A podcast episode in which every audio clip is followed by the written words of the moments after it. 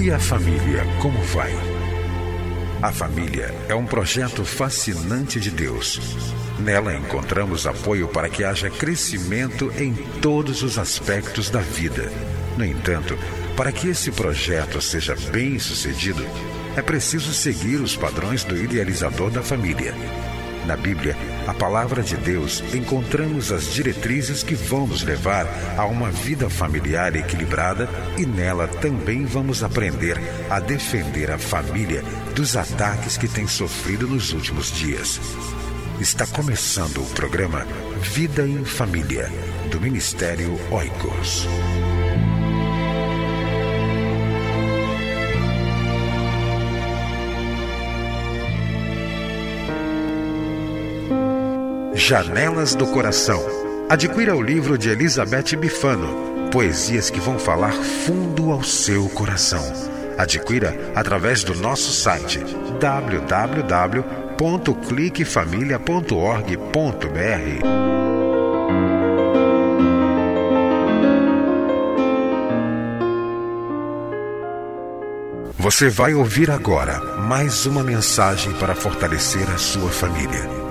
Participe do Ministério Oicos.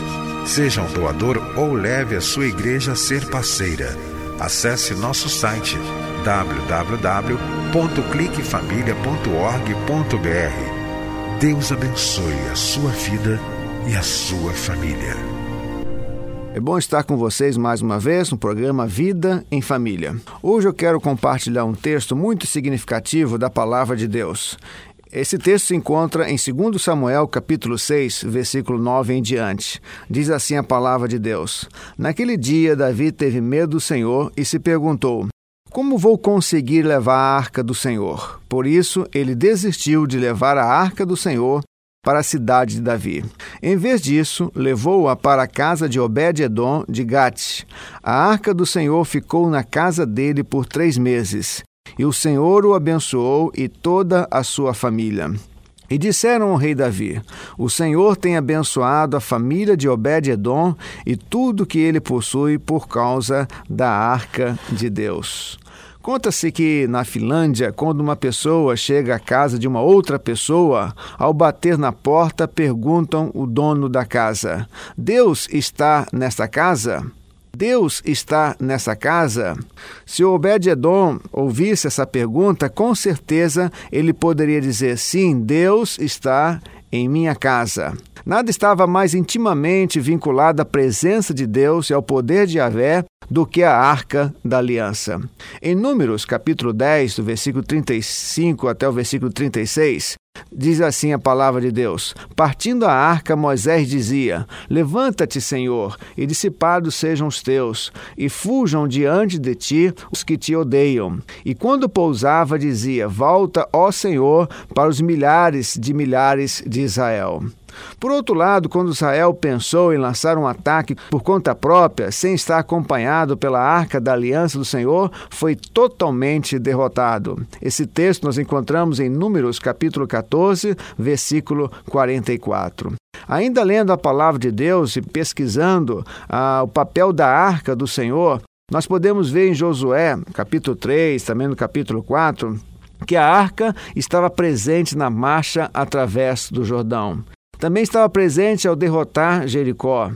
A nação era bem sucedida quando a arca estava presente. Quando a arca foi removida de Siló e perdida ao, para os filisteus, a Bíblia nós encontramos a expressão Icabot, que quer dizer foi-se a glória de Deus. Então nós podemos ver à luz desses textos que a arca era um símbolo da presença de Deus.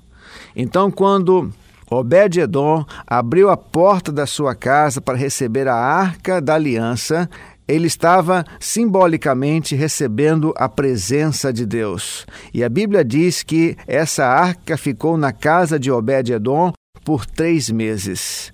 E diz a palavra de Deus: e o Senhor o abençoou e toda a sua família. E mais adiante, as pessoas, ao perceberem as bênçãos de Deus sobre a vida de Obed-Edom e de toda a sua família, foram até Davi e disseram: O Senhor tem abençoado a família de Obed-Edom e tudo o que ele possui por causa da arca de Deus. É claro que hoje a arca já não está mais presente. A arca esteve presente num período da história do povo de Israel. Mas a lição que esse texto nos proporciona é interessante. Embora a arca não esteja mais presente nos nossos dias, Deus pode estar presente na sua vida, Deus quer estar presente na sua vida, Deus quer fazer morada na sua casa. Deus quer fazer-se presente junto aos seus familiares. E como nós podemos cultivar a presença de Deus em nosso lar? Como nós podemos cultivar a presença de Deus em nossa família?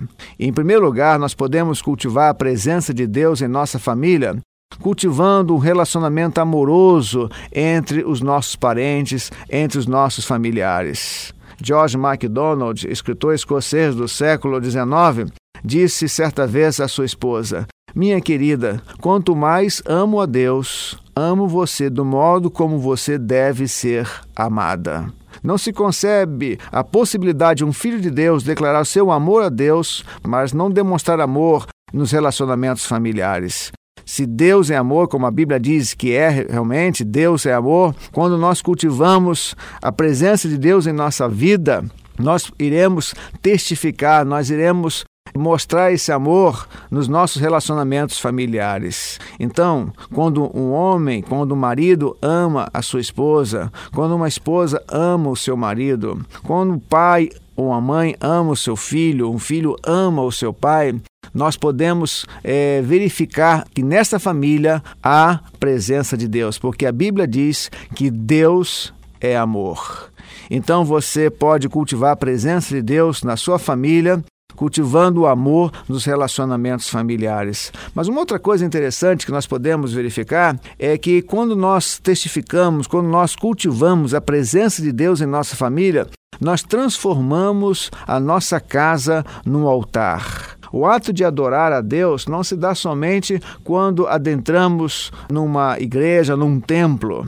Quando nós lemos a palavra de Deus, quando eh, lemos especialmente a vida de Abraão, nós podemos verificar que em várias em várias oportunidades Abraão erigia um altar ao Senhor. Você está erigindo um altar a Deus na sua casa? A sua casa é um lugar de culto, um lugar de adoração, um lugar de louvor.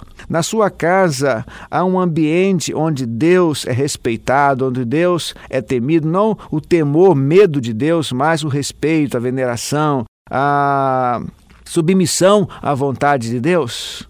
Que você então possa ser como Obed-Edom abrir a porta da sua casa para Deus fazer morada. Porque a Bíblia diz que quando Obed-Edom recebeu a arca do Senhor por três meses, o Senhor o abençoou e a toda a sua família. Com certeza, quando nós cultivamos a presença de Deus em nosso lar, em nossa família, Deus não somente nos abençoa individualmente, mas Deus também abençoa toda a nossa família. E o que mais também interessante. As pessoas que estão ao nosso redor, os nossos vizinhos, vão ver a bênção de Deus, a presença de Deus em nossa família, assim como os vizinhos, as pessoas que conheciam Obed-Edom disseram a Davi: O Senhor tem abençoado a família de Obed-Edom e tudo o que ele possui por causa da arca de Deus.